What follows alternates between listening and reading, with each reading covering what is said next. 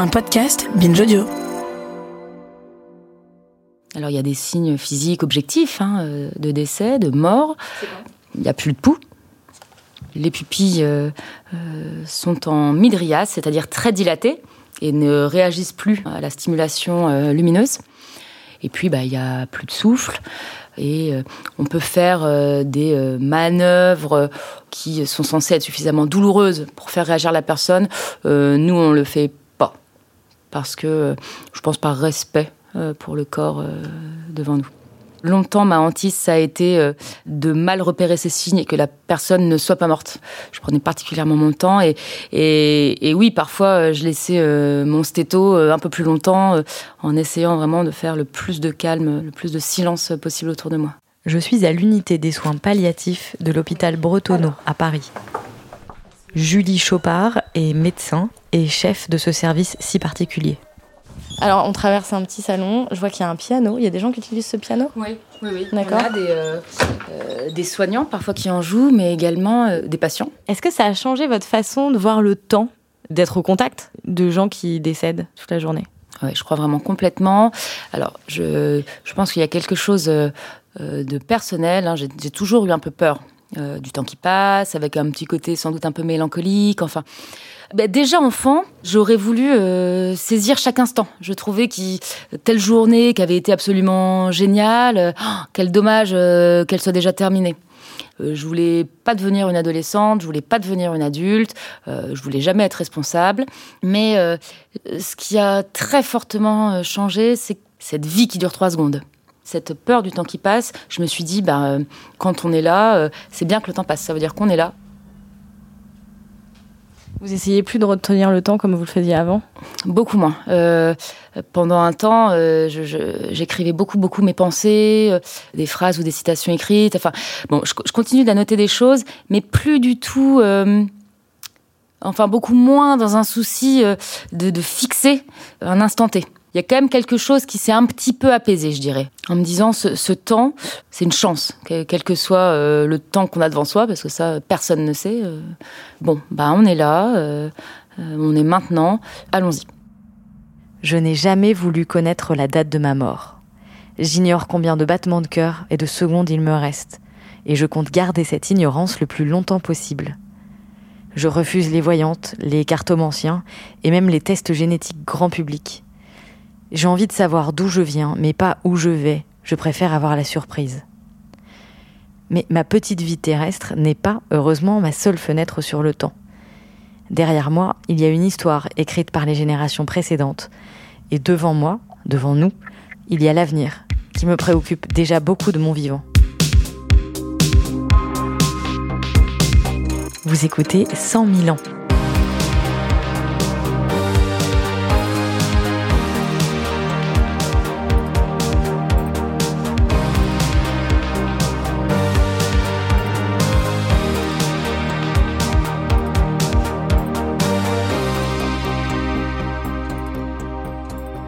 Dans ce chapitre 3, je vais à la rencontre d'une femme qui illustre à elle seule ce principe de continuité du temps.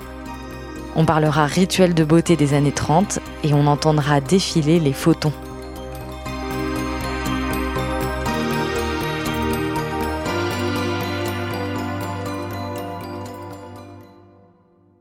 A priori, les personnes qui décèdent dans l'unité de Julie Chopard n'ont malheureusement plus aucun impact physique sur le monde. En fait, l'immense majorité des personnes décédées n'ont plus aucun impact physique sur le monde. Mais il est une personne au moins qui continue de rayonner au sens propre du terme, et elle est enterrée au Panthéon. Est-ce que c'est vrai que votre grand-mère est enterrée dans un cercueil en plomb? Je crois que oui. C'est pas moi qui suis intervenu dans les décisions qui. Évidemment, il y a des gens qui s'imaginent que le Panthéon rayonne de je suis avec Hélène Langevin-Joliot, la petite fille de Marie Curie. Elle me reçoit dans la maison de famille que ses parents Irène et Frédéric Joliot-Curie ont fait construire après leur prix Nobel en 1935. On est en bordure du parc de Sceaux, le séjour est très lumineux, et dans un coin, il y a une armoire pleine d'albums photos.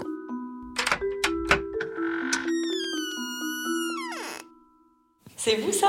Quoi? Oui, c'est moi. Ah, vous êtes trop mignonne Avec Marie Curie, là d'ailleurs. Vous avez 4 ans? Bah, Là, je dois avoir. 3-4 ans euh, Là, j'ai 3 ans. Ouais, 3 ans. Et vous êtes à côté de Marie Curie qui a un béret, qui n'a pas l'air très drôle sur cette photo. Mais... Là, elle est, oui, elle n'est pas très souriante. Peut-être l'autre. Elle a l'air absorbée dans ses pensées. Voilà.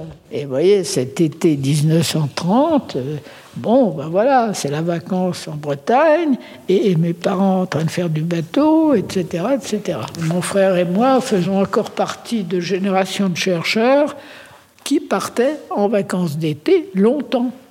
Vous avez quel âge quand vous apprenez ce que c'est qu'un atome? Écoutez, je ne sais même pas à quel âge j'ai appris ce que c'est qu'un atome. Vous savez, il y a des choses qui rentrent un petit peu sans qu'on se rende très bien compte.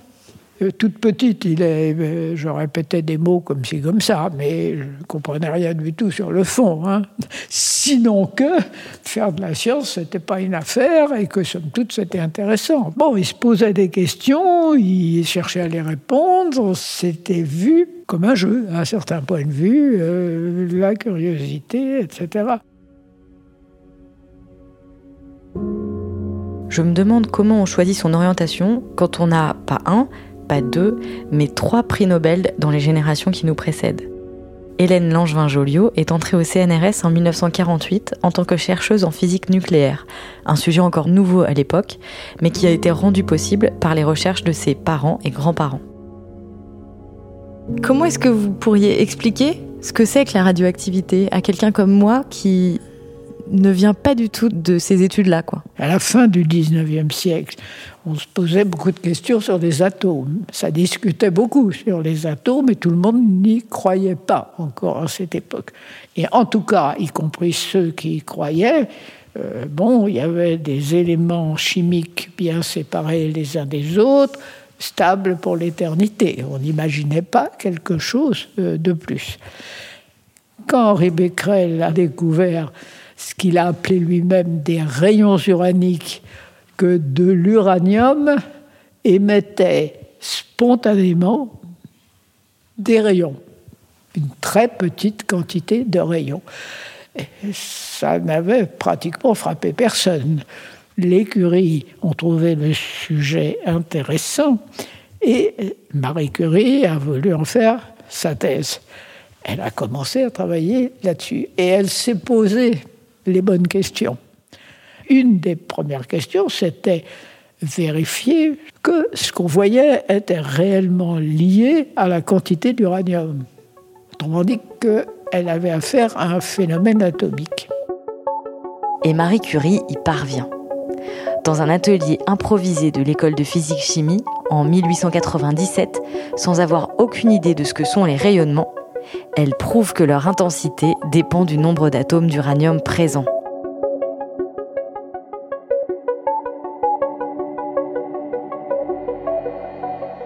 Et la deuxième idée qui fait la chose, c'est de dire est-ce que c'est un phénomène spécifique de l'uranium ou est-ce que c'est un phénomène plus général? À ce moment-là, elle se met à, à, chercher ce phénomène dans tous les éléments chimiques. Elle ne trouve pas grand-chose trouve le thorium, elle n'est pas la seule à avoir trouvé le thorium, et elle reprend les minéraux d'uranium. L'uranium à l'époque est tiré d'une roche appelée pêche blinde, qui vient d'une mine en Pologne. Marie Curie réalise que la pêche blinde contient aussi d'autres éléments que l'uranium, des éléments qui émettent beaucoup plus de rayons que l'uranium.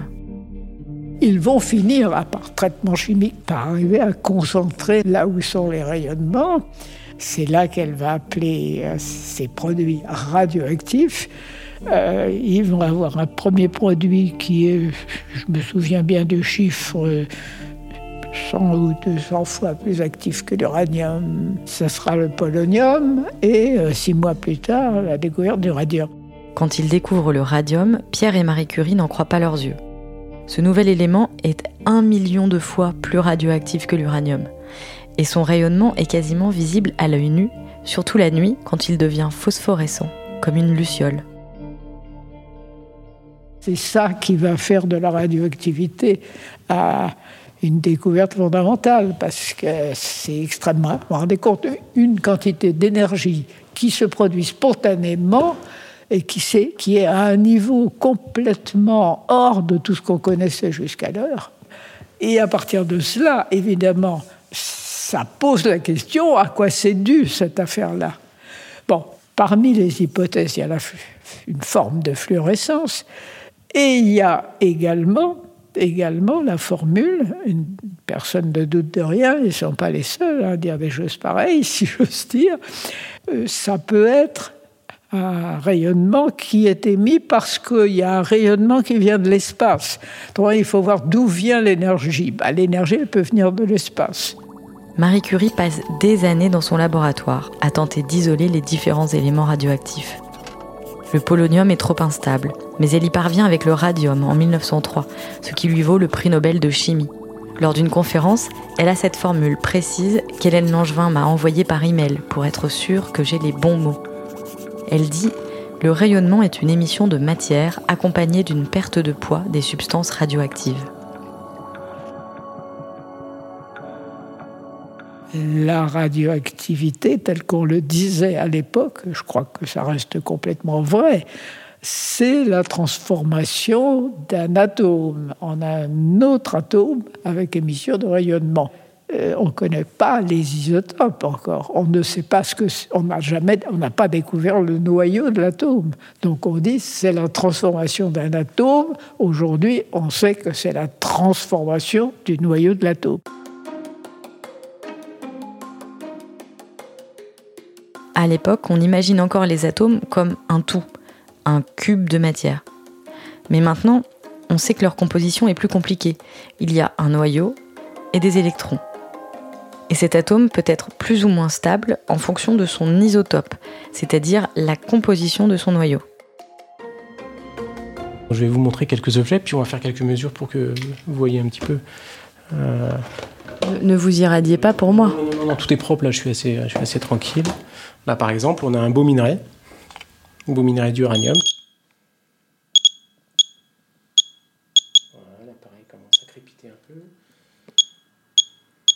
On, avait une ambiance très faible, on était autour de 100 nanosieverts par heure, qui est euh, un niveau de débit de dose ambiant euh, classique qu'on peut observer dans la région. Et on est passé à près d'un peu plus de 2 microsieverts par heure. Voilà. Montre bien l'objet en question est clairement radioactif. Je suis avec Nicolas Benoît, chef de projet à l'Agence nationale de gestion des déchets radioactifs. Et on est dans la cave d'Hélène Langevin-Joliot.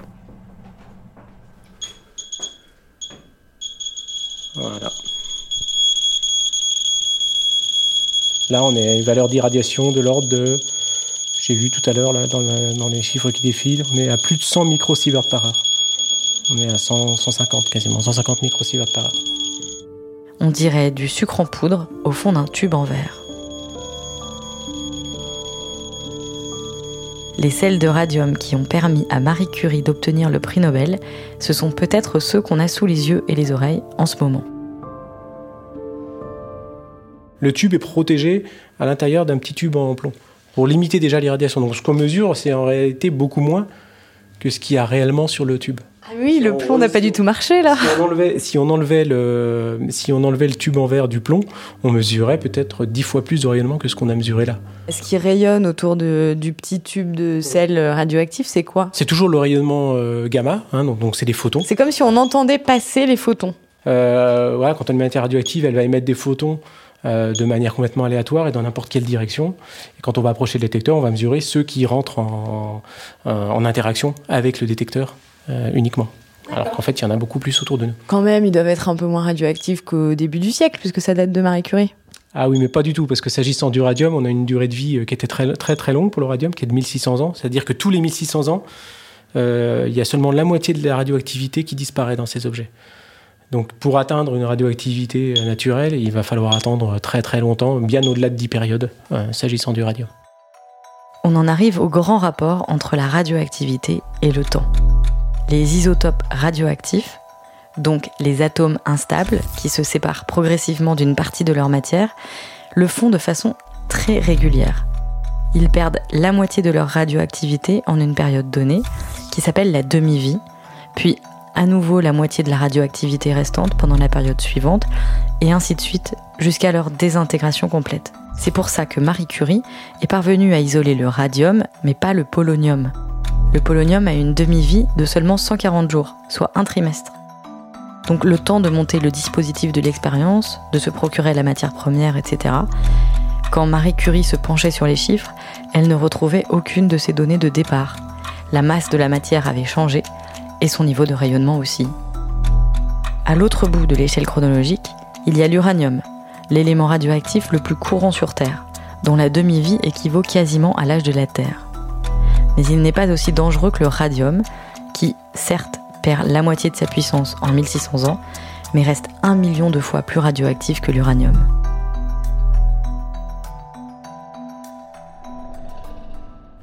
Et ça, Marie Curie, elle le manipulait avec ses mains, quoi. Effectivement, Marie Curie, quand elle a découvert ça, elle maniait ça avec ses mains. Euh, voilà, faut se dire qu'à l'époque, euh, on n'avait pas conscience que c'était dangereux. Et puis euh, surtout, euh, on s'est mis à soigner avec le radium. Donc euh, on s'est dit, bah, puisque ça soigne, c'est bon de s'en abreuver. C'est une garantie de rester, jeune. Et finalement, le radium est devenu la fontaine de jouvence pendant les années 20, 30, et a été largement répandu dans le, domaine public, dans des biens de consommation classiques. Hein, ça va des produits de beauté aux vêtements pour les enfants. Il y a énormément de choses comme ça, des fontaines au radium, plein d'autres objets de ce type-là ont été largement diffusés au grand public. Le, gramme de radium coûtait plus, cher que le gramme d'or.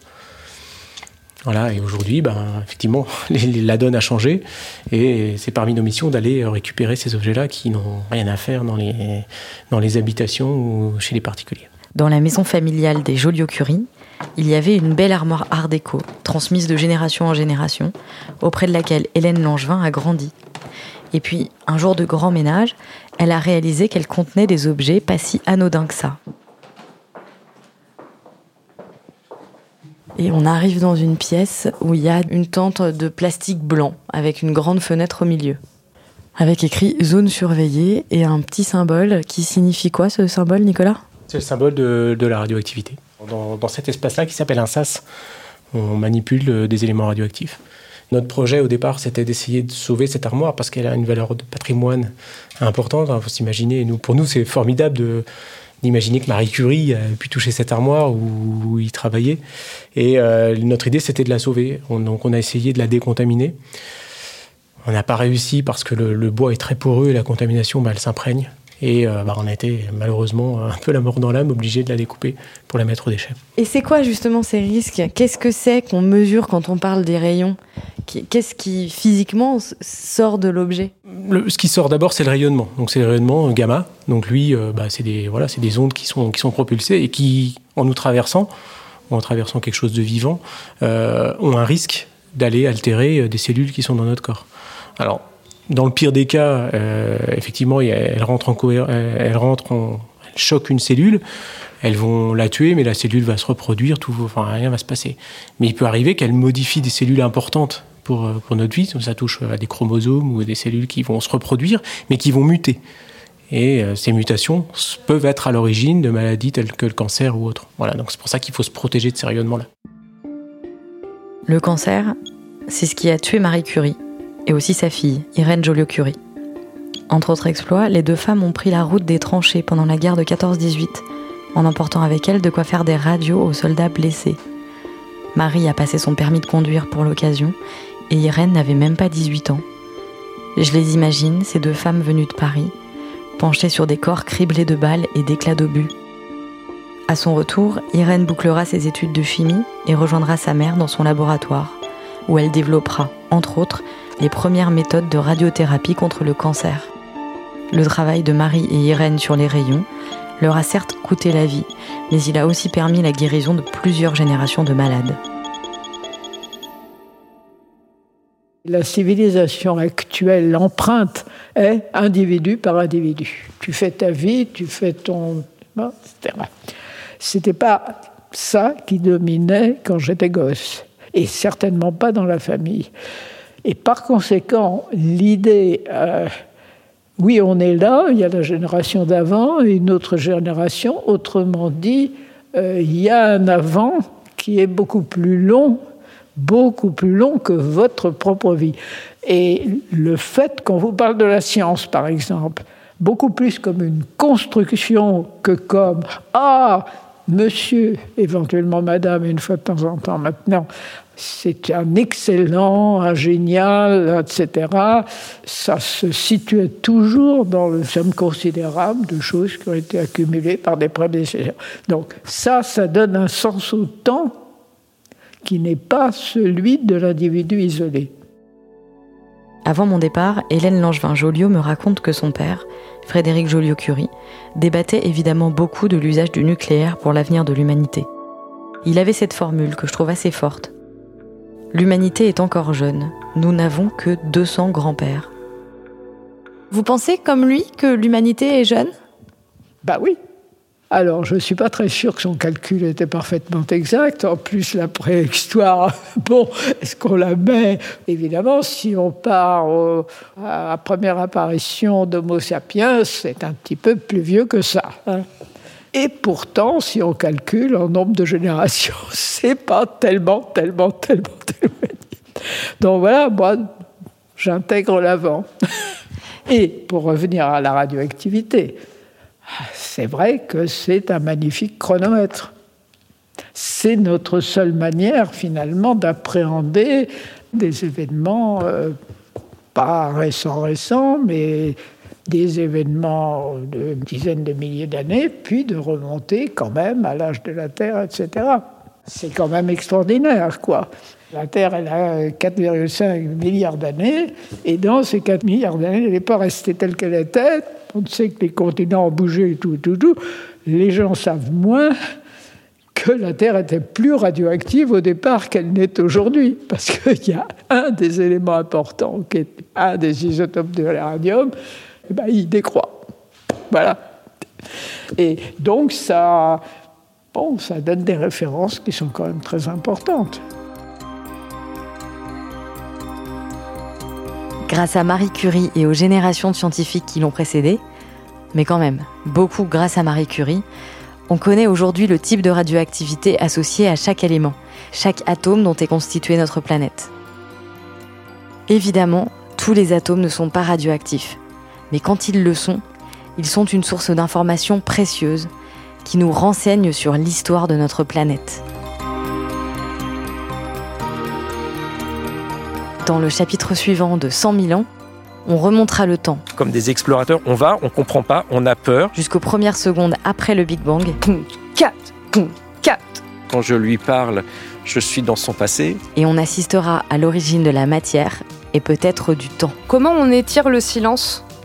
Où on le met Nous sommes vraiment de la poussière d'étoiles, c'est un fait scientifique. J'entends ça en une seconde, ça va me déshabiller quoi, enfin voilà, c'est pas possible.